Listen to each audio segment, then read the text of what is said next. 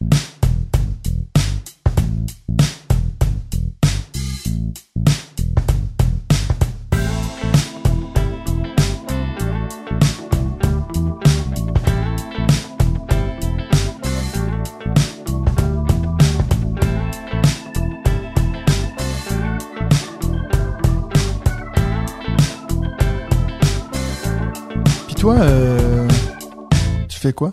Bienvenue tout le monde au deuxième épisode de Tu fais quoi, ce podcast où j'essaie de deviner ce que les gens font ou essayer de comprendre ce que les gens font autour de moi.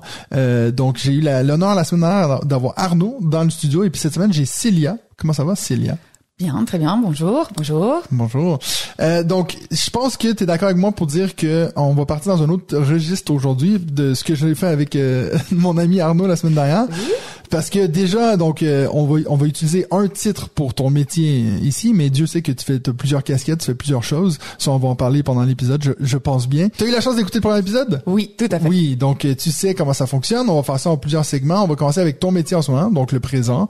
Puis on va passer donc de- dans le, le parcours. Donc qu'est-ce qui t'a mené à ce métier-là? Puis on va finir avec euh, l'avenir. Donc euh, peut-être l'avenir du job, mais aussi l'avenir de toi. Euh, donc euh, est-ce que ça te va comme euh, Très bien. ça te va?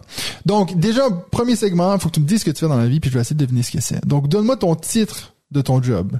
Ok, c'est coordinatrice de production Coordinatrice de production. Donc sur, sur, les tournages. Sur les tournages, ok. Donc euh, bon, je te l'ai un peu dit en- avant euh, d'enregistrer, mais c'est vrai que moi je m'y- connais un petit peu mieux dans le milieu du cinéma que dans le milieu de Nespresso et puis du café.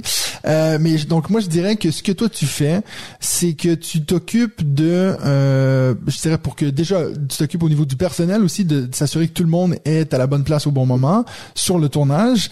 Euh, et puis je pense que tu t'occupes aussi de tout ce qui concerne un peu, euh, je dirais peut-être le matériel euh, de, de production pour s'assurer que ça c'est un peu peut-être le côté plus administratif je dirais derrière le, le film Euh, et puis je sais pas si c'est aussi toi qui gérais peut-être euh, les lieux de tournage ou peut-être que ça t'as un set designer ou des choses comme ça ou je sais pas si tu, si tu avais à me donner une note sur 100 là je suis pas loin là. Ah, sur 100, euh, ouais, je pense que t'es pas loin à part ça. Je pense que tu dois bien être à, ouais, 80 sur 100. 80 donc Ouais. 80%. All right, good, 80. good, good. OK, donc ben alors je vais te laisser toi t'expliquer ce que tu fais comme métier alors. Donc dans la vie de tous les jours. Ok, alors je suis coordinatrice de prod de tournage, effectivement, donc j'organise les tournages en termes de logistique et, euh, et vraiment de genre euh, day to day, c'est ce qu'on appelle la feuille de service. Euh, C'est-à-dire euh, tel jour on va faire euh, tel truc et il y a telle telle chose à amener, tel euh, Telle scène à filmer. telle scène à filmer et tout. Et du coup, je m'occupe effectivement beaucoup d'administratif en fait, parce qu'à la prod on est quand même au budget et donc de tout ce qu'il faut payer en termes de factures, en termes de salaire euh, et tout, et de euh, faire en sorte que euh, les, le personnel soit sur place, donc tout ce qui est voyage, hôtel et tout, et bien sûr la réserver les lieux, comme tu l'as dit, tu l'as très bien dit, c'est-à-dire les lieux de tournage, où est-ce qu'on va tourner, et, et ça on le fait en, alors ouais en anglais ça se dit set designer, en français c'est régisseur général. Ouais. Et du coup, eux ils s'occupent, la, la régie, ils s'occupent de ce qui se passe sur euh, le plateau, vraiment. En termes de logistique sur le plateau, genre c'est lui qui va dire ok ce camion il se gare là, ce camion il se gare là. Ouais, ouais. enfin voilà. Et euh, et puis moi derrière, je m'occupe de ok on va réserver ces places pour que euh, pour que tout le monde puisse euh, s'y parquer. Et puis euh, aussi, bah, comme tu l'as très bien dit, euh, du matériel, de, de, de louer le matériel, donc ce qu'on a besoin. Donc tu parles en fait avec tous les départements. Ouais. Parce que les départements, ce qu'il faut se dire aussi dans, le- dans le cinéma, tous les départements ne se parlent pas entre eux. Ouais. Genre la machinerie va jamais adresser la parole à la costumière. Normalement, il n'y a pas de raison qu'ils Ouais. doivent collaborer sur euh, un truc, mais par contre, ils collaborent sur toutes les scènes. Uh-huh. Et donc, du coup, c'est toi qui dois faire en sorte que, ok, il y a autant euh, les costumes qui sont là que euh, le matériel pour la machinerie. Puis donc toi t'as pas nécessairement des gens qui euh, je dirais pas qui travaillent pour toi mais t'as pas nécessairement comme des, des, des assistants à toi en fait. C'est toi tu fais un, c'est un job qui est assez solitaire si on veut dans le sens que il y a que toi qui est responsable de toi-même dans ce, ce job.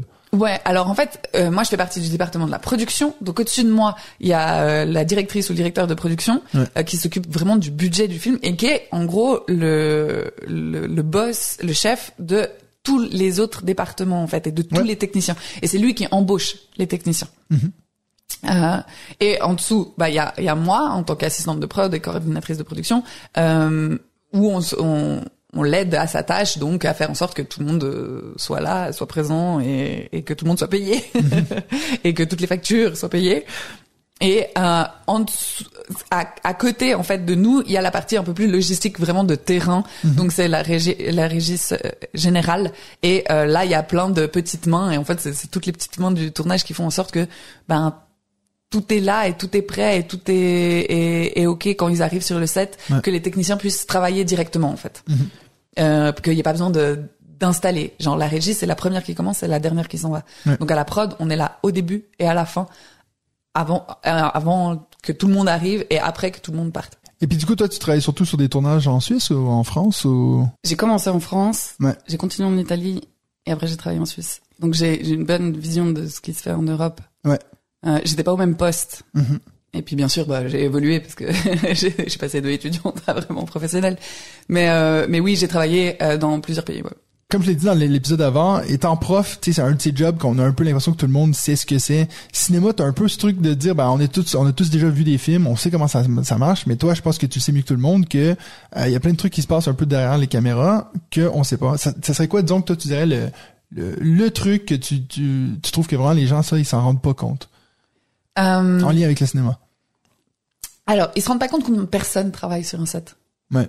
Euh, genre une série, c'est une soixantaine de personnes, voire beaucoup plus. Soixantaine, c'est en Suisse. Genre en France, c'est 150. ouais. Puis là, tu comptes les acteurs là-dedans. Tout. Oui, mais les acteurs, c'est qu'un cast et puis c'est qu'une partie. Oui, et non, puis c'est du coup, ils sont que- en fait. Mais même sur un, truc où t'aurais comme cinq acteurs, mais t'as quand même 60 personnes. Ouais, ouais, c'est ça. Ouais, ouais. C'est ça. Et puis, euh, c'est se dire qu'il y a des départements. En fait, les gens, ils se disent, ah, il y a le réalisateur, puis tous les gens en dessous. Ouais. Non. Il y a des départements. Il y a le son, parce que, en fait, on, on appelle ça de l'audiovisuel. L'audio vient avant et le son est ultra important. Puis ça, les gens l'oublient complètement. Ouais. Euh, Il y a l'image. Donc, euh, effectivement, euh, la photographie euh, et tout ce qui est lié à la lumière. Puis il y a la machinerie, qui est tout ce qui est lié justement à, à, à ce qui euh, permet de faire bouger les caméras. Mhm. Donc euh, les grues, les travelling, les trucs comme ça, euh, qui font tous des, ces mouvements de caméra que toi tu ne perçois même pas normalement s'ils sont bien faits. Ouais, ouais, ouais. Et puis euh, bah il y a tout ce qui est euh, décor, euh, costume, maquillage, qui sont à chaque fois une ou deux personnes ou voire plus. Enfin genre décor euh, puis qui commencent pas en même temps, qui commencent avant, qui qui sont sur d'autres décors, en train de construire des trucs pendant qu'on est en train de tourner dans celui d'avant. Enfin voilà. Et puis après qui démontent, enfin qui travaillent pas sur le set avec nous, mais qui sont là en fait quand même concrètement. Plus bah justement tous ces métiers de logistique, euh, donc euh, régisseur régisseuse ou euh, bah à, à la prod, euh, qui en fait qui sont pas sur le plateau spécialement, mais qui travaillent à la logistique tout autour du plateau. Ouais. Et puis bah c'est c'est ces métiers aussi d'organisation comme les assistants réa que bon personne sait grand chose de ce qu'ils font. Mais en fait ils sont ultra importants. C'est eux qui organisent les moi. journées. Mais voilà c'est ça. Ils organisent les journées euh, artistiquement parlant. C'est-à-dire on va tourner telle scène et tout machin. Il y a besoin de tant de trucs pour cette scène. Et tant de trucs ça va jusqu'à l'accessoire. Parce qu'il y a un accessoiriste aussi. Donc il y a un département accessoire aussi. Et, euh, et ça c'est des choses que euh, les gens se rendent pas compte du nombre de personnes et l'autre chose aussi c'est la chronologie Ouais. c'est-à-dire que quand tu écris un film, c'est pas genre tu le tournes le lendemain et puis euh, le surlendemain il est au ciné. Ouais. C'est, c'est vraiment, ça prend des années. ouais. T'as Et le ça, c'est- pre-production, production et puis post-production. C'est ça, exactement. Et pre-production, c'est déjà pas financement. Ouais, ouais. Pre-production, c'est l'organisation du tournage. Mhm. Euh, et, euh, et avant ça, t'as le financement. Et le financement, ça peut prendre des années. Et ça va avec l'écriture. Et ça demande aussi des réécritures. Mm. Euh, et après, après le tournage, t'as la post-production qui est tout le montage euh, avec le son, l'image, et puis bien, bien sûr des fois, bah, juste de refaire des raccords, donc euh, post-synchro ou des trucs comme ça. Puis ça prend ultra longtemps. Euh, et du coup, après ça, t'as la diffusion. Et normalement, un film, ça va d'abord en festival. Si c'est un film, un film qui, qui est fait pour le festival, si c'est un film pour Netflix, bah, ça va directement sur Netflix. Mais si c'est un film qui va en festival, il y a toute une période où il va en festival et où il n'est pas dans les salles. Et ça, bah, les gens, en fait, le savent pas si t'es pas fan et que tu vas pas dans les festivals regarder des films Ouais. en amont. Il y en a, il y a des films qui ne vivent que en festival, en fait. Puis après, qui sortent dans trois, quatre salles.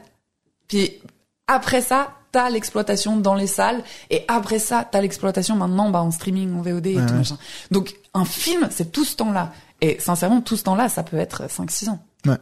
Et ça, les gens, ils le savent pas. Genre mes meilleurs potes, mais encore maintenant, des fois, quand je dis euh, ah ouais, j'ai commencé un projet, ils sont là ah oui, euh, ben euh, du coup, euh, on le voit quand en salle? Puis je suis là mais non, mais tu le vois dans deux ans en salle. Ouais. Ou alors genre je dis ah bah tiens, on a eu le financement pour ça, puis ils s'attendent à ce que je tourne le lendemain.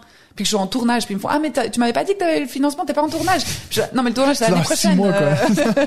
enfin voilà. Et puis donc même au niveau de, de, de ton salaire par exemple, toi t'es payé pendant toute cette production là. C'est pas que lorsque le film il sort puis selon les recettes. C'est vraiment euh, par rapport à... Alors non, moi je suis payée que pendant la période de tournage parce que je ne travaille que pendant la période de tournage. Exact. ouais. Donc c'est c'est ça aussi le truc, c'est que les salaires sont normalement comme ils sont pensés. C'est en conséquence du fait que euh, euh, tu ne travailles que pendant une certaine période sur le job Ouais.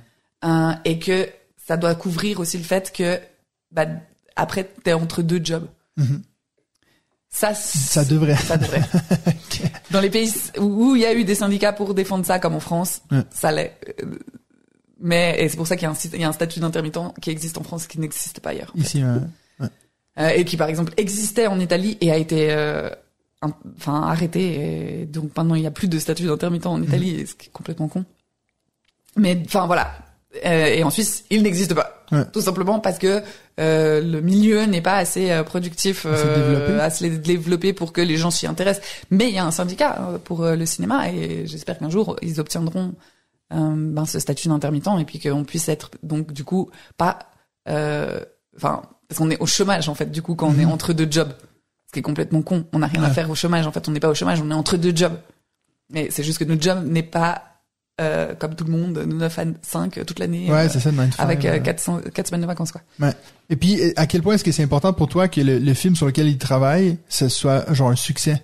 Tu vois, dans le sens, est-ce que euh, ça, ça affecte tes- ton, ton potentiel d'être réembauché plus tard pour quelqu'un d'autre? Tu sais, je m'imagine, ben, un acteur dans un film, s'il fait un good job, ils vont dire, ah, mais lui, on va le prendre pour un autre film. J'imagine, toi, vu que c'est c'est behind the scenes, tu vois, c'est derrière la caméra. C'est la même chose, mais du coup, c'est les personnes avec qui je travaille qui me réembauchent ça. euh, à ce job euh, parce qu'ils ont apprécié euh, comment j'ai travaillé sur ce tournage. Et c'est pas nécessairement sur le ça- succès ça- du ça- film, Non, ça n'a ça. rien à voir avec le succès Ouais. du film. Par contre, euh, bah oui, à partir d'un certain moment, quand idéalement, tu peux choisir les films sur lesquels tu veux travailler. Ouais. Et, euh, et oui, euh, C'est un luxe.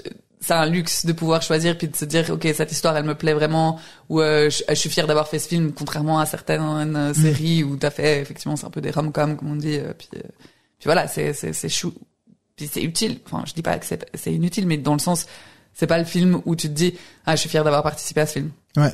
Est-ce que tu as un exemple d'un film de- que tu as participé que tu es assez fier ou ben, celui que tu le serais le plus quoi? Je pense que le dernier, euh, c'est Olga de Eli Graf, Mm. euh, qui, a, qui a une histoire particulière parce que justement, il l'a écrit pendant cinq ans. Mm. Ça parle d'une gymnaste ukrainienne qui est venue s'entraîner en Suisse pendant la révolution d'Ukraine parce qu'elle craignait pour sa vie en Ukraine. Ouais. Et, euh, et du coup, en fait, euh, on l'a tourné pendant Covid. Il y a le Covid qui est venu arrêter le film. Lui, ça faisait cinq ans qu'il le préparait. Puis le temps qu'il sorte, parce que justement Covid, machin, on doit reprendre et puis tout. Bah, c'était la guerre en Ukraine. Donc il a eu une, une autre vie et une autre, il y a une autre vision du film en fait. Mhm. Et, euh, et ça, c'était super intéressant de voir un film qui a, qui, qui a vécu avec son époque. Là, tu peux pas dire plus que ça. Enfin, genre, il a eu toutes les merdes possibles. Euh, et pour qu'en fait, au final, il ait un succès comme ça, pour une raison bien malheureuse, on s'entend que ce soit la guerre en Ukraine, Ouais. mais que du coup, ça, ça, ça a une vie euh, euh, au-delà du, de Du juste- produit, quoi. de- juste de l'histoire que ça racontait à la base. Voilà. Donc je pense que ce film-là, c'est celui dont je suis où je suis le plus fier d'avoir travaillé dessus, puis parce que bon, parce que c'est là aussi où j'ai appris le plus. Quand tu t'arrêtes en plein milieu d'un tournage pour Ouais. pandémie, euh, t'apprends plein de choses. Ouais, c'est clair. Ouais. Quand je t'ai écrit pour faire partie de ce podcast, tu m'as parlé d'un que tu te définissais pas nécessairement par un- ton métier, mais que tu te définissais par un verbe. C'est juste? Ouais. Alors il y a un, un, un livre que j'utilise avec les jeunes avec qui je travaille. euh, du coup, je sais pas si j'ai le droit de dire avec qui je travaille pour les jeunes. Enfin, Pourquoi du coup, c'est pas dans le cinéma. mais bien sûr que tu as le droit. Mais si du coup, si t'as plus qu'un job, tu peux les dire. Hein? voilà, c'est ça. En gros, à côté, je suis slameuse, Ouais. euh, qui principalement prend beaucoup plus d'ampleur en ce moment. Et du coup, je travaille avec des jeunes. Et du coup, j'aime bien faire en sorte de leur faire comprendre, c'est des ados. Donc c'est le moment où on leur demande, et tu veux faire quoi plus tard et tout. Donc exactement ton podcast, le fameux, tu fais quoi Euh, Et les gens se définissent par un métier. Mais un métier, c'est ultra réducteur Ouais. parce que c'est une chose dans un domaine. Et encore là aussi, tu peux être comptable euh, bah, pour une OLG euh, qui sauve les tortues euh, au Costa Rica, ou tu peux être comptable pour Nespresso. tu peux être supply chain manager. voilà. Non, mais dans le sens, euh, définir un verbe qui va guider plutôt qu'est-ce que sont tes valeurs en fait dans la vie et qu'est-ce que tu as envie d'amener et qu'est-ce qui est nécessaire au monde parce qu'il faut pas oublier aussi cette partie, c'est-à-dire qu'est-ce qui est euh, qu'est-ce qui- que le monde a besoin de ce de ce verbe que tu proposes. Ouais. Euh, ben c'est là où tu peux te dire OK, si par exemple moi et c'était le cas, euh, mon verbe c'est écrire. Ouais. Euh, ok, bah justement, je peux être dans le cinéma et être scénariste parce qu'à la base, je voulais faire ça. j'ai voulu, j'ai fait des études de cinéma pour être scénariste. Et puis, bah, je me suis rendu compte que pour vivre et puis pour payer mes factures, euh, fallait que j'ai un job un peu Ouais. plus concret. Donc voilà, je suis devenue coordinatrice de production. Euh, mais ça peut être aussi, bah, justement, slameuse. Puis j'écris des poèmes et puis je les récite sur scène. Ouais. Et le verbe, c'est le même. C'est toujours écrire, quoi. Et puis ça veut pas dire que tu peux pas justement, enfin que t'es pas forcément catégorisé dans un truc. Mhm. Tu peux être tout ça et t'as as plus d'options à te définir en te disant voilà, bah mon verbe c'est écrire. Ouais. Et je peux devenir écrivain, je peux devenir journaliste ou je peux genre écrire les lois euh, à la fédéra- à la confédération. Mhm. Enfin, il y a plus d'options sous un verbe que sous un métier. Ouais. Parce que si tu dis coordinatrice de production euh, de tournage, bah oui, euh, bon, ok, d'accord, t'as un job quoi. Donc, ça veut dire que toi, quand on te pose la question, euh, qu'est-ce que tu fais dans la vie, tu vas dire, ah, ben, j'écris. Oh, En général, maintenant, je réponds oui, je suis slameuse. OK. Et puis, euh, et puis les gens connaissent Grand Corps Malade et se disent ah tiens elle fait ça. et puis ils se demandent hey comment elle paye ses factures. et du coup après j'explique ouais en fait je fais des ateliers En fait, avec les jeunes dans les écoles. Ça, je les paye pas. je, je suis à la rue.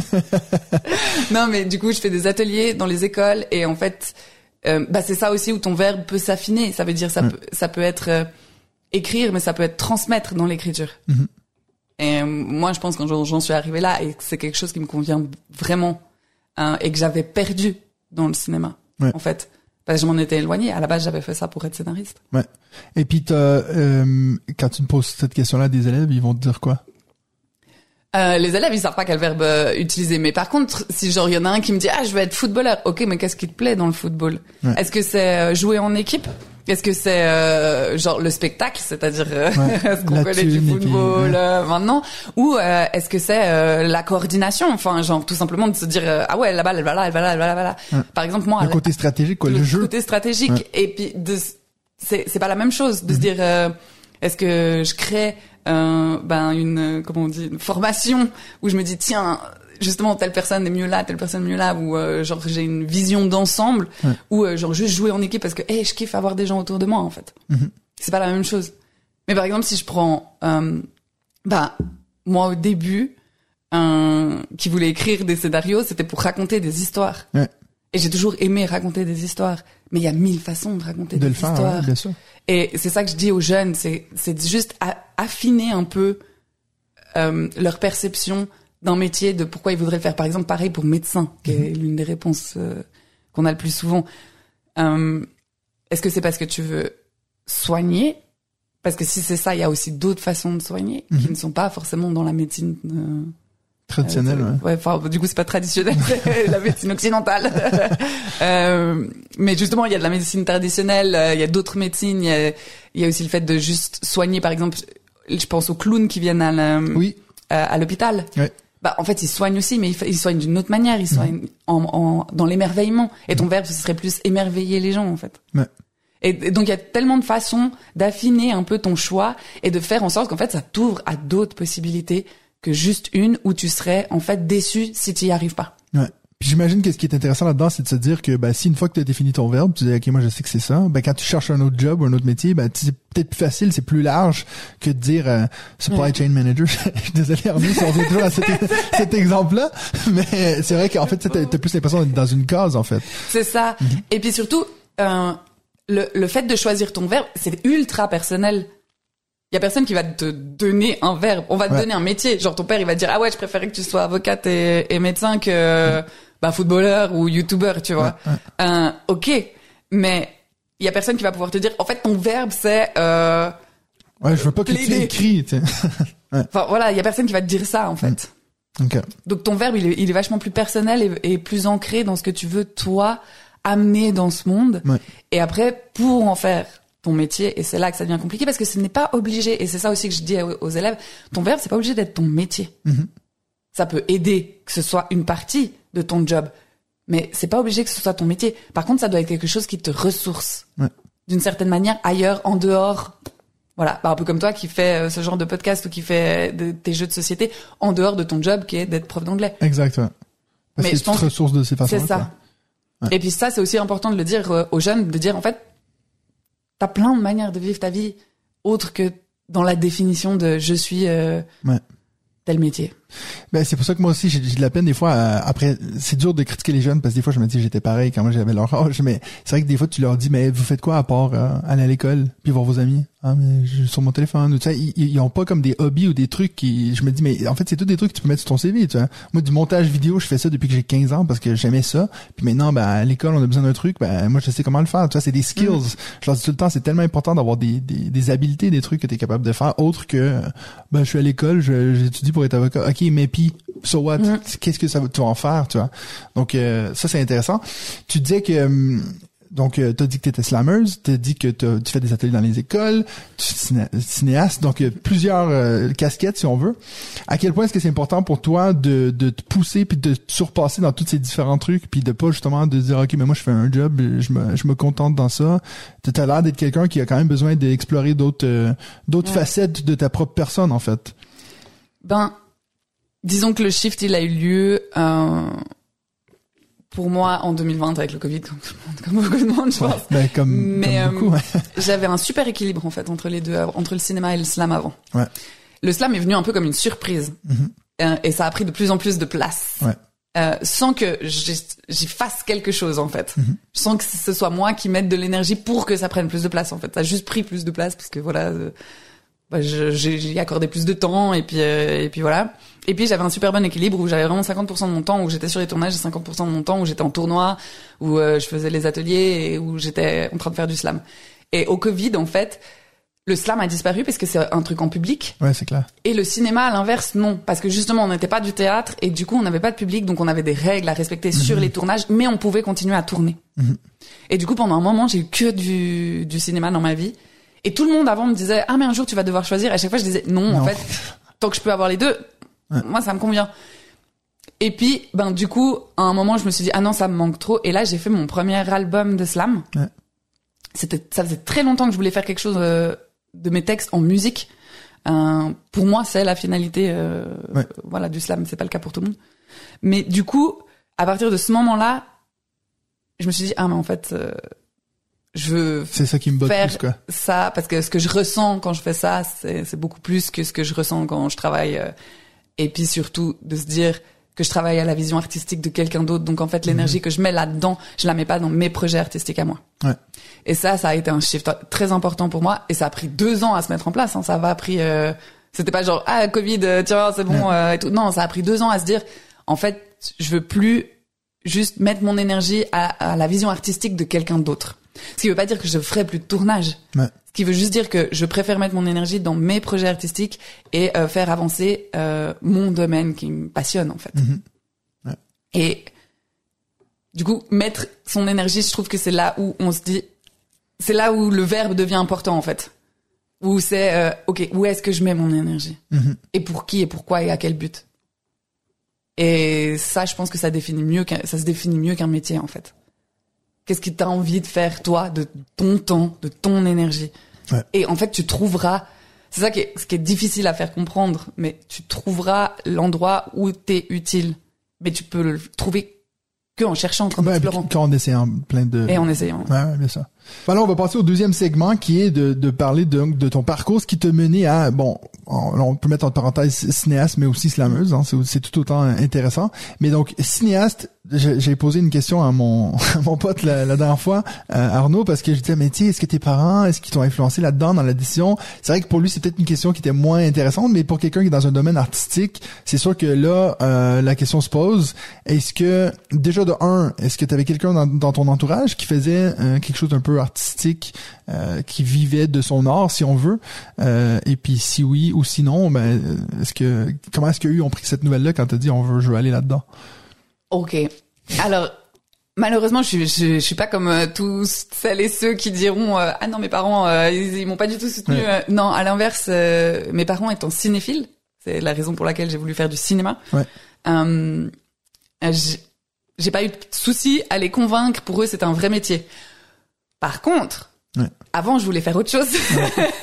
C'est ce que tu dit ça, juste avant, et puis ça m'a, ça m'a choqué quand t'as dit ça. Donc, dis à nos auditeurs, qu'est-ce que tu voulais faire avant? ok, quand j'étais jeune, je voulais faire flic. Ouais. Mais euh, Donc, ça, c'est à quel âge, tu dirais? j'avais, euh, je, je pense que j'ai commencé à vouloir faire du cinéma vers 13-14 ans. Ok. Quand je- quand t'arrives, euh, quand t'arrives, euh, ouais, au, au gymnase, quoi. Ouais. Ouais. Euh, là, ça c'est un peu plus. euh, ok. Donc avant, bon, comme tous, quand j'étais petite, je voulais faire égyptologue quand on a vu l'Égypte. euh, voilà. Enfin, Tu veux être archéologue? voilà, c'était ça. euh, je voulais être Indiana Jones, quoi. Ouais. Euh, mais je regardais une série policière à l'époque, et du coup, euh, je voulais faire flic. Et ça, pour mes parents, c'était pas possible. Ouais. Ça, c'était vraiment genre, mon père, il a dit, moi, vivant, tu feras pla- pas flic. Ouais. Et il se foutait de ma gueule quand on croisait des gendarmes et il me disait, euh, c'est ça que tu veux faire? Tu veux ça. mettre des amendes, Ouais. tu veux faire la circulation? Ouais. Et, euh, et du coup, euh, j'ai aussi compris que ce que je voulais, en fait, c'était faire comme dans la série et que pour faire comme dans la série, il fallait que je fasse des séries. Ouais. Et, euh, et ce qui m'intéressait, moi, c'était raconter les histoires plutôt. Mhm. Donc, euh, quand j'ai dit je veux faire scénariste, pour mes parents, c'était un vrai métier. Ouais. Et euh, et mon père, il m'a vraiment genre encouragé à faire ça parce que c'était vraiment. euh, il me disait ah si tu veux faire scénariste, faut toujours que tu aies un carnet avec un, un, un crayon dans, sur toi en fait. Ouais. Euh, et que tu notes euh, tout ce qui te passe par la tête. Et ça, c'est quelque chose que j'ai gardé et en fait que j'utilise pour le slam maintenant. Ah oui. Mais euh, mais c'est vraiment quelque chose que c'est c'est lui qui a insisté pour que je fasse ça et je l'ai pas fait pendant longtemps. Ouais. Et puis en fait, euh, à un moment, je me suis dit non, en fait, il avait raison. Il faut que j'ai toujours de quoi écrire sur moi euh, Ouais. et de pouvoir euh, ouais rentrer dedans tout de suite quand je veux. Euh, et puis du coup, le cinéma, c'était plus ma mère. En fait, c'était elle qui était vraiment très cinéphile. Et du coup, pour elle aussi, c'était tout à fait ok que je fasse du cinéma. Et euh, et elle, elle en avait fait quand elle était jeune. Mais par contre, mes deux parents, ils sont scientifiques. Ah oui. Et Donc, toute la famille. Ils ont fait des métiers très... euh, Ouais. ouais. Et toute la famille. Il fallait faire des études. Mm. Alors que moi, j'ai genre essayé l'université, j'ai fait non. non, merci. non merci, c'est pas pour moi. Et j'avais essayé en cinéma, hein. Ouais. mais genre analyser des films ou faire des films, c'est pas du tout la même Si, chose. pas Euh, Puis toi, t'as fait en France ou en Suisse? J'avais fait euh, l'analyse de films en Suisse à l'université ici à Lausanne, que c'était chiant à mourir. Ouais. Et après, je suis allée dans une école privée en France pour faire euh, vraiment de, de la pratique, quoi. Ouais. Et du coup, j'étais en, bah, en fait, t'affines petit à petit au fil des années, t'affines ton choix. Donc, tu rentres en réalisation, puis en fait, après, ils te disent, ok, vous êtes mignons, mais vous allez tous pas être réalisateurs ou Ouais, c'est donc, euh, on va vous montrer qu'est-ce que c'est vraiment les vrais métiers. Et en fait, tu t'entraînes à faire tous les métiers. Et puis, je suis sortie de là, j'étais assistante réa, quoi. Donc, Moi, j'ai choisi production Ouais. et organisation, quoi. quand t'es rentré là, toi, t'étais plutôt en mode scénariste. Ouais. Et t'es ressorti de là en mode euh, production assistante. Ouais, c'est vrai que je- bah, tu te dis faut, faut, faut, faut que je sorte, il faut que je travaille, il faut que je mange quoi. job. Enfin, Ouais. et euh, et puis ben malheureusement et encore c'est encore le cas aujourd'hui, euh, les scénaristes sont pas bien rémunérés Ouais. par rapport au, au, au Au job plus- budget ouais. du film. Le scénariste il a que dalle. C'est pour ça que souvent, t'es- ceux qui font, je pense, le plus de thunes, c'est ceux qui sont written and directed by. Ouais, c'est ceux qui font le scénario et qui réalisent et qui font un peu tout. euh. Donc, euh, Ouais, et, même, encore. et même encore, hein, c'est ça. Parce que C'est sûr que moi, mes exemples, c'est genre Tarantino et puis. ouais, mais c'est, c'est, enfin, c'est, ouais, je sais pas comment dire. Il y a, il y a le cinéma d'auteur que chez nous en Europe est quand même celui qui est le plus euh, Poussé, euh, ouais. p- p- plus mis en avant. Mais il y a ce cinéma aussi où bah voilà, t'as- tu, ils te disent ah, on va faire une histoire d'amour avec euh, deux acteurs, c'est tel et tel parce qu'ils sont euh, Ils sont big. ils sont mainstream at the moment. Et puis euh, et puis en fait, euh, genre on te dit écris une histoire pour pour eux. Mhm. Puis c'est une histoire de merde, tu vois. Ouais. Genre, je veux dire, euh, enfin, excuse-moi, enfin, c'est pas une histoire de merde, mais c'est la, la petite histoire romantique, basique. C'est pas le truc que tu voulais faire voilà, quand t'étais ça, jeune. ça. exactement. Ouais. Donc, euh, c'est, ouais, ou alors écrire pour la télé, ce qui est encore plus relou. Ouais. T'as déjà eu travaillé dans- à la télé? J'ai travaillé un moment à la télé, mais euh, sur une émission culturelle. Et puis, euh, c'est quoi, à l'organisation de l'émission. qu'est-ce que tu dirais que sont les, les, les grosses différences entre travailler pour un film? Ah bah, euh, le fait que ce soit hebdomadaire. Ah ouais? chiant, ça m'a saoulé. En fait, tu, tu fais le même job toutes les semaines. Ok. Du coup, ça, ça devient rébarbatif. Toi, tu disais que donc tu voulais être flic quand t'étais jeune, et puis c'est à partir de quel moment que tu switché sur le fait de vouloir écrire, et puis euh, c'est quoi qui aurait poussé ce déclic? Est-ce que t'as comme quelqu'un dans ton pas, dans ton dans ton entourage, mais est-ce que t'as comme des idoles ou des gens que tu sais tu dis que tu regardais des films, mais est-ce que t'as quelqu'un t'étais comme ah ce genre d'histoire là ça me parle, Puis j'aurais envie de raconter ce genre d'histoire-là parce que tu viens de dire que les trucs euh, de un gars et une fille, machin, c'est peut-être pas ce qui te botte le plus, mais c'est quoi qui t'a fait ce, ce, ce déclic? Bon, alors j'ai des parents euh, qui sont euh, euh, engagés d'une certaine manière euh, artistiquement. Mhm. Donc on regardait Nanny Moretti, on regardait Ken Loach.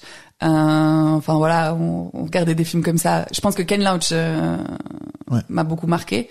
Euh, Nanny Moretti aussi, bien sûr, puisque c'est pour lui que je suis allée en Italie.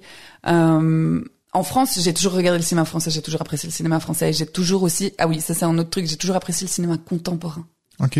Euh, J'avais besoin euh, d'histoires qui parlent de la vraie vie et euh, et de là Pas des trucs maintenant. fantastiques. euh. Euh, alors les trucs fantastiques, j'ai vraiment toujours eu de la peine. J'arrive les Marvel parce que je trouve, enfin voilà, c'est Ah oui, je sais.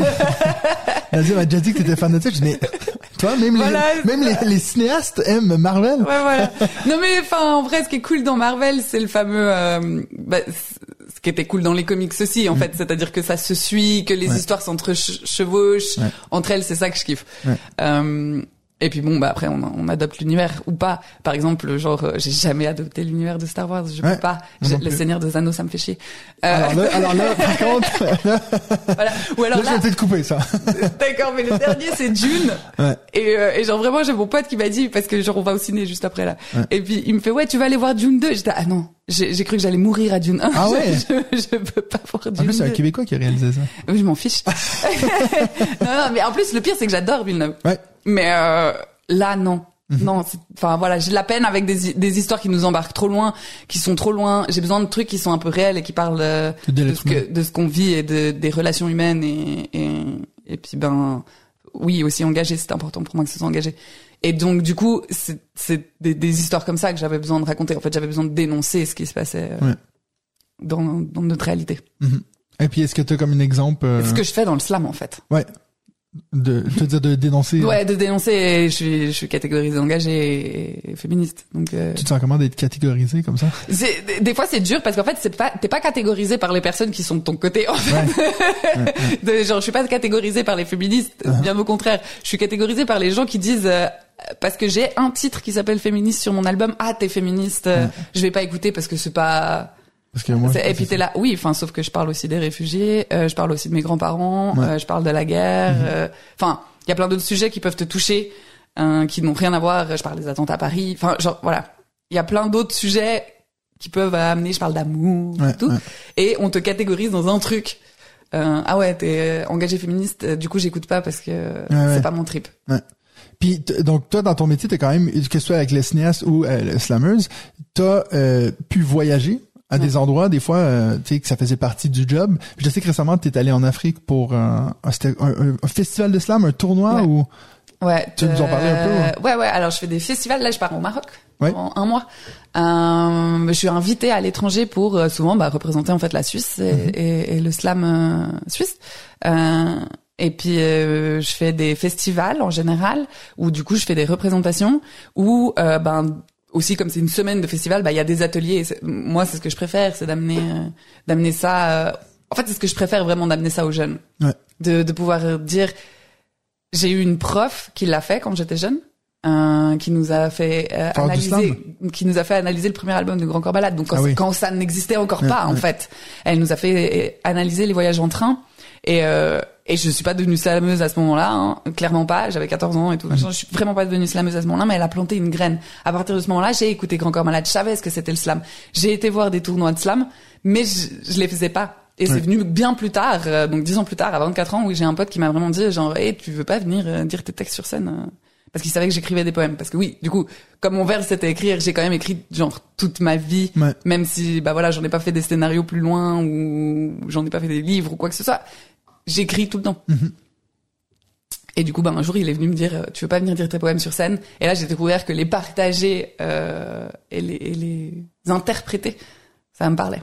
Ouais. Et du coup, je suis vraiment rentrée là-dedans. Et oui, du coup, je suis invitée à l'étranger parce que j'ai fait, enfin voilà, j'ai fait plusieurs tournois. Et donc, du coup, je, je suis invitée pour aller performer à l'étranger.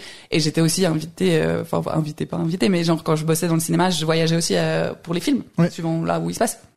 Et puis donc quand tu fais un, un, un, je sais pas, un, spectacle, quand tu lis ton texte, je sais pas trop, est-ce que c'est une performance? Ça, on dirait une performance. Donc quand tu fais une performance euh, comme en Afrique dans un autre pays, euh, à quel point est-ce que des fois tu as l'impression que tu le message qui à la base a été écrit, je pense, pour toi des francophones, de, un peu dans ton entourage, comment est-ce que ça change ça quand ton public cible change comme ça? Est-ce que tu t'adaptes ton texte euh, en temps, en temps réel comme ça ou? Non, alors j'adapte pas mes textes. Euh, par contre, je me, je, j'essaye d'écrire pour que ce soit universel, oui. Ouais. Ça c'est, vraiment un but. Euh...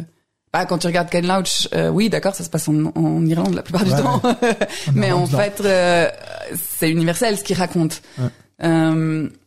donc je m'arrange pour que déjà à la base le texte soit universel. Par contre, il y a des thèmes, oui, que je me rends compte qui passent pas forcément à mhm. droite à gauche. Après, il y a des thèmes que je choisis aussi de, de faire. Euh, bah, je suis souvent invitée euh, avec les ambassades de Suisse. Euh, et puis bah, j'ai un texte qui s'appelle Genève et puis qui critique ce monde diplomatique. Ah et euh, bah ça, ça a double tranchant. il, y a, il y, a, des fois des gens qui n'aiment pas et, et il y en a d'autres qui apprécient parce que voilà parce que pourquoi en tant qu'artiste on devrait se censurer euh, pour les personnes qui nous ont invités en fait. Mm-hmm.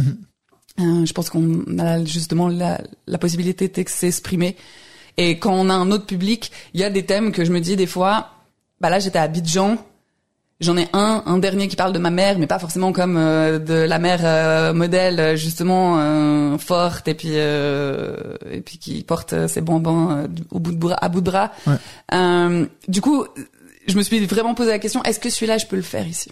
Ouais. Hein, parce qu'il est plutôt du genre cleaning out my closet que, ouais, clair, de, que je sais pas qui chante les yeux de la mama tu vois genre ouais. Kendrick Girac du coup ça ça c'est des trucs que tu te demandes et tu peux faire ou non un texte. Par contre, je vais pas les modifier. Ouais. Et euh, et j'aime bien choquer. Mm-hmm. Je pense que ça fait partie. C'est pour ça que je dis que j'aime bien euh, dénoncer. Et, et, je pense que ça fait partie du truc de choquer aussi un peu euh, le public. Il y, a, y a une phrase de, de Banksy qui est comme ça euh, que l'art devrait déranger les bien les bien pensants et, et puis et puis à l'inverse genre arranger les déranger. Ouais, ouais, j'écoute beaucoup, je regarde beaucoup de stand-up comédiennes et puis eux ils disent tout le temps aussi que c'est en fait ça fait partie du truc, c'est que tu veux commencer avec un truc qui va choquer les gens puis les amener à un, endroit où ils peuvent un peu y penser euh, une fois qu'ils ont dépassé ce moment de donc j'imagine c'est un peu pareil euh, ce que tu vas essayer de faire, c'est pas juste choquer pour dire que tu choques, c'est je choque pour t'amener à un endroit où tu vas peut-être réfléchir à quelque chose d'une autre façon. C'est ça. Ouais. Et puis et puis ça marche. Euh... Enfin l'un des plus beau moment que j'ai eu, c'est un de mes amis qui m'a dit ah euh, grâce à ton texte sur l'endométriose euh, aux urgences parce qu'il est médecin urgentiste, euh, euh, j'ai pu donner le bon diagnostic et faire ah passer les tests à une, à une patiente parce que je me suis rappelé ton texte. c'est beau ça. Et du coup, je trouve que c'est là où on dit ah il a pas servi à rien ce texte. et alors qu'il y en a plein d'autres qui diront ah ouais mais tu parles de tes règles comme ça devant tout le monde. Bah oui. Ben voilà, bienvenue en 2024 quoi. euh, pour un peu conclure ce, ce petit segment, euh, je me demandais est-ce que tu t'es déjà posé la question est-ce que tu devrais faire autre chose? Maintenant? Que slameuse ou ben ou que cinéaste ou, que, ou que non. Non. Non, j'aurais jamais fait autre chose, euh, je pense. De nouveau. Ouais. Euh, dans le verbe écrire, oui, j'aurais pu être journaliste. Ouais. Je pense que journaliste, j'aurais kiffé. Ça va aussi avec le voyage, parce que pour moi, le voyage, c'est important. Mm-hmm. je pense qu'il y a d'autres métiers justement en, euh, en, en lien avec en lien euh, qui pourrait être euh, intéressant à explorer. Par contre, non, j'aurais jamais fait quelque chose qui soit en dehors du culturel. Puis être euh, réalisatrice ou quelque chose comme ça, un projet comme ça, ça, ça te botterait ou? Alors au début, oui. Puis en fait après quand tu vois, tu sais il y a un truc, c'est toujours ce que je disais quand j'étais assistante réa. En fait quand t'es assistante réa, c'est toi qui vas poser les questions au réa. Mhm. Donc tu lui poses la question genre tu veux ça ou tu veux ça ou tu veux ça ou tu veux ça. Et puis il dit oui non. Ouais. euh, quand t'es de l'autre côté c'est toi qui dois répondre aux questions. Et en fait c'est chiant. Enfin c'est faut, faut, être un c'est ton bébé tu vois. Oui mais faut, faut que ce soit un truc genre euh, ultra euh, enfin que tu saches tout. Parce que c'est pas genre c'est ton bébé ok t'as l'histoire t'as le truc et tout machin mais après on va te demander euh, et tel costume euh, tu préfères un blanc blanc ou un blanc cassé? Et puis ah le décor est-ce qu'on met cette étagère là ou celle là enfin c'est ça les questions que tu vas devoir répondre. Ouais. Genre euh, et, moi j'étais là. Je pense que ces questions-là, elles sont trop. disons que je préfère mon art solitaire où je peux choisir ce que je veux, Ouais, ce clair. que j'écris, ce que je veux dans mon texte, et qu'il y a personne qui vient dire quoi que ce soit, genre euh, ah oui mais tu penses que si tu mets un e aigu ou un er, c'est Ça, ça va peut-être changer le mot. Ouais, ouais. c'est un peu ça que j'ai découvert quand quand j'ai travaillé avec les réalisateurs et réalisatrices, c'était vraiment genre ok en fait je crois que je préfère être celle qui pose les questions que celle qui doit y répondre. Exact, ouais. C'est un putain de stress. Et puis c'est ça aussi, c'est que moi j'ai changé à partir du moment où on a commencé à m'offrir des postes en tant que directrice de production Ouais. pour des petits projets. Et c'est là où je me suis dit, mais en fait, si je me lance là-dedans, euh, je m'arrête plus en fait. Mhm. Je fais que ça, c'est sûr. Alors que là, je suis encore à un, un moment où je peux dire non. Et du coup, oui, là, j'ai dit non, je vais faire poète. et là, ça a un peu plus choqué ma famille, genre. T'es sûr parce que t'avais déjà pas un métier. T'as déjà fait un truc qui rapportait pas beaucoup d'argent, là tu vas faire encore moins. c'est exactement ça. Là, ça- là, par contre, dans ma famille, ça a un peu fait genre. Euh... Ouais. Et puis, ben, du fait que ça marche, j'ai toujours le soutien de ma famille, et ça, c'est chouette. Parce que ça marche. Non, pas, pas pas forcément parce que ça marche, mais parce que ça les rassure que ça marche. Mais mais mais par contre, ils, ils me soutiennent de toute manière. Ils m'ont toujours soutenu dans dans l'artistique, mais j'ai toujours été quelqu'un d'artistique. Ouais. Et donc. Euh, bah, ça, ça fait partie de ma personnalité et donc pour eux c'était genre bon bah on te soutient parce que c'est toi en fait. Ouais, c'est clair. Alright. Et puis donc, euh, on va parler maintenant de l'avenir. Oui. Donc, euh, look in the future. Est-ce que toi, tu, tu, te, tu te vois encore faire ça dans 10 ans ou? Euh, le slam, et le- mais même le ciné, hein, je pense. Ouais. Euh, le slam, c'est sûr. Le slam, faut que je. Là, je suis à une période où j'essaye de le faire grandir. Mhm. En... Dans ma vie en personnel, mais aussi. euh, À- au- autour de toi. Enfin voilà, de rassembler pour qu'on puisse le faire avancer plus loin. Justement comme j'ai beaucoup voyagé, j'ai beaucoup d'expérience de comment ils se sont organisés à l'étranger. Mhm. Et je trouve qu'en Suisse romande principalement, on, on en empathie et on n'est pas on n'est pas exactement là où j'aurais, enfin où je souhaiterais l'amener. Donc là, c'est je mets mes efforts là-dedans, c'est-à-dire que moi je tiens beaucoup à ce qu'il y ait des, des tournois euh, interscolaires comme il y a en France. Euh, et, et qu'on puisse euh, ben, faire rencontrer en fait tous nos jeunes dans enfin parce qu'on on a des ateliers mais dans des différentes écoles et des écoles qui n'ont rien à voir entre elles qui peuvent être des gymnases de ultra bourges comme euh, Ouais. euh, des, des collèges paumés au fin fond de nulle part dans la campagne comme un truc euh, très urbain euh, enfin voilà et avec des jeunes qui viennent vraiment de, de toutes les tous les horizons et de les faire se rencontrer autour de cet art et de, de les faire euh, rentrer en compétition Ouais. je trouve ça que c'est quelque chose qui est qui va les aider toujours plus loin plus tard de prendre la parole en public et d'avoir ce ouais ce, ce souvenir d'avoir osé euh, s'exprimer devant tout le monde je pense que c'est une force qu'on leur offre pour l'avenir en fait Ouais. et donc c'est ça que j'aimerais euh, développer en Suisse euh, et puis ben après développer mon artistique parce que j'aimerais aussi voir ah, tiens et ça donne quoi si je fais un deuxième album? Ouais. voilà enfin c'est juste après personnellement j'ai envie de me dépasser moi et de me dire j'ai pas envie de faire la même chose que ce que j'ai fait avant parce que ce que j'ai fait avant je sais le faire Ouais. Et du coup j'aimerais explorer quelque chose de nouveau voilà Bon, mot de la fin, euh, Célia. Si tu pouvais, euh, j'ai la même question que j'ai posée à Arnaud, si tu pouvais retourner dans le temps puis voir la Célia qui a 15-16 ans, qu'est-ce que tu lui dirais sur, euh, comme, qu'est-ce que tu lui donnerais comme conseil sur la personne qui était devenue ou peut-être quelque chose que ça t'a pris du temps à un peu le trouver? je pense que je le cherche encore en fait Ah ouais? Euh, et donc euh, la discipline, la discipline dans son art. Mhm. C'est-à-dire que, ok, t'as t'as peut-être un talent. t'as- t'as- Enfin voilà, j'ai- moi j'ai toujours su écrire des histoires, j'ai toujours su toucher avec mes histoires. Euh, et du coup, il y a un moment où j'étais un peu dans la facilité de, alors qu'en fait il faut de la discipline et il faut que tous les jours tu l'entraînes. Et euh, et cette discipline, c'est ce qui t'amène plus loin en fait. Mhm. Et c'est ce qui t'amène à faire. Je pense que si j'avais eu la discipline de me dire, à l'époque, peut-être j'osais pas, peut-être j'étais trop jeune, puis que j'avais besoin aussi de passer par là pour savoir que maintenant, bah voilà, dans le slam, je vais pas lâcher. Ouais. Mais à l'époque, si j'avais pas lâché, je serais scénariste. Ouais, ouais. Enfin, si je m'étais entraînée, justement, à juste dire, ok, d'accord, j'ai une facilité à écrire des histoires, mais si j'en écris, j'en écris, j'en écris, j'en écris, j'en écris, euh, ça va forcément devenir plus grand que le, le début. Mais c'est comme tout, hein, dans le sport, ça se voit. Dans le sport, ça se voit automatiquement parce que ça se voit physiquement, en fait, euh, ton évolution. Mais, mais dans ton art, euh, que ce soit l'écriture ou que ce soit la peinture ou que ce soit le stand-up, j'adore le stand-up, moi. Ouais, ouais. Euh, t'as besoin de t'entraîner. Mhm. Et t'as besoin de te mettre à risque, c'est-à-dire euh, de, de prendre des risques Et par puis, rapport à et ça. puis d'é- d'échouer, quoi. Ça Et, et ouais, c'est ça exactement. D'échouer, de recommencer et tout, et de prendre des risques, c'est-à-dire genre vraiment, bah, comme je l'ai dit pour ces jeunes, de le proposer au monde. Mhm. De- et, et maintenant, on n'a plus d'excuses avec tous ces réseaux sociaux. En fait, tu peux le faire. Mm. Et je pense que je le cherche encore, cette discipline de me dire, ok, euh, j'écris tous les jours tant de temps, euh, peu importe ce que c'est, en fait. Peu Mhm. importe si c'est bien, si c'est pas bien et tout machin, mais au moins juste écrire tant de temps et tout. Et j'y arrive euh, un jour sur deux. Donc voilà, je pense que la discipline, c'est ce que j'aimerais donner à la petite Célia. Juste, ok, Sois discipliné. euh, Et puis constante, et puis go.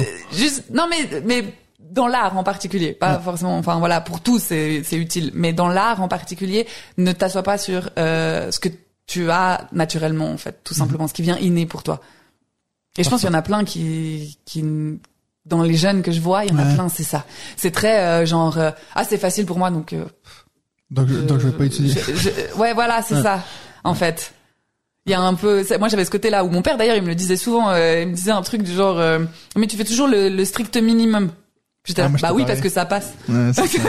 Moi, c'est- y a rien de pire que le, le fait que je passais tout le temps sans, sans donner d'effort. C'est ça. Ça me saoulait tellement. Mais maintenant, ça me saoule parce que je me rends compte que il suffit que je coulais puis je devais me forcer, Mm. j'aurais sûrement pas fini comme j'ai fini. Mais voilà, on ça on pourra jamais le savoir quoi. Mais c'est ça, ouais. Mais du coup, je pense que la discipline dans l'art, c'est c'est quelque chose que on Ouais. oublie souvent et on, on, on pense que c'est comme c'est inné, qu'on est doué, Ouais. parce qu'il y a cette question un peu de talent et de don. Euh, ça vient automatiquement, mais non, en fait. C'est clair. Si tu le travailles, tu, ça va, ça va être encore plus grand. Puis donc, euh, ben merci beaucoup à toi Célia. De rien. Euh, puis pour finir, est-ce qu'il y a un, métier que toi t'aimerais qu'on voir sur ce podcast? Ah. Est-ce qu'il y a un métier que tu te dis mais ça, Euh. j'ai jamais trop compris ce qu'ils font?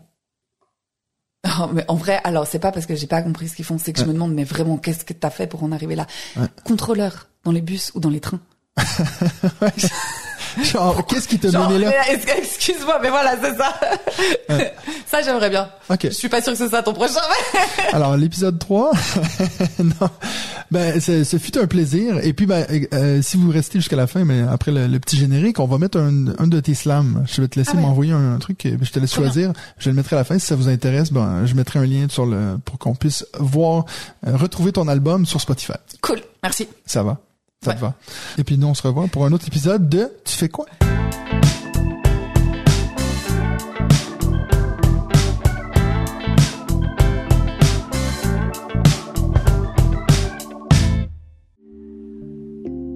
À l'abri des regards, Cointrin n'est pas un aéroport de trafic aérien. À l'abri des regards, Cointrin est l'aéroport phare du trafic malin. Cointrin, c'est le hall d'entrée des prestigieuses banques privées. Car quand il s'agit de cacher des diamants, les banquiers battent assurément les terroristes barbus alarmants. Quoi de moins voyant qu'un type en costume quand c'est dû ses coutumes? Bien rasé, haut placé, sur ses talonnettes surélevées, creuse pour l'occasion de la précieuse transaction.